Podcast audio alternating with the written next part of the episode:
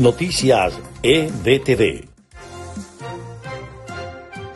Estas son las noticias más destacadas de Estados Unidos, Venezuela y el mundo a esta hora. El masivo éxodo de venezolanos se convirtió oficialmente en la crisis migratoria más grande en la historia del mundo. Así lo afirmó este martes David Smolansky, comisionado de la Secretaría General de la OEA para la crisis de migrantes y refugiados venezolanos. El último dirigente de la Unión Soviética, Mikhail Gorbachev, murió el martes a los 91 años en Rusia, así lo indicó un hospital citado por las agencias de prensa rusa.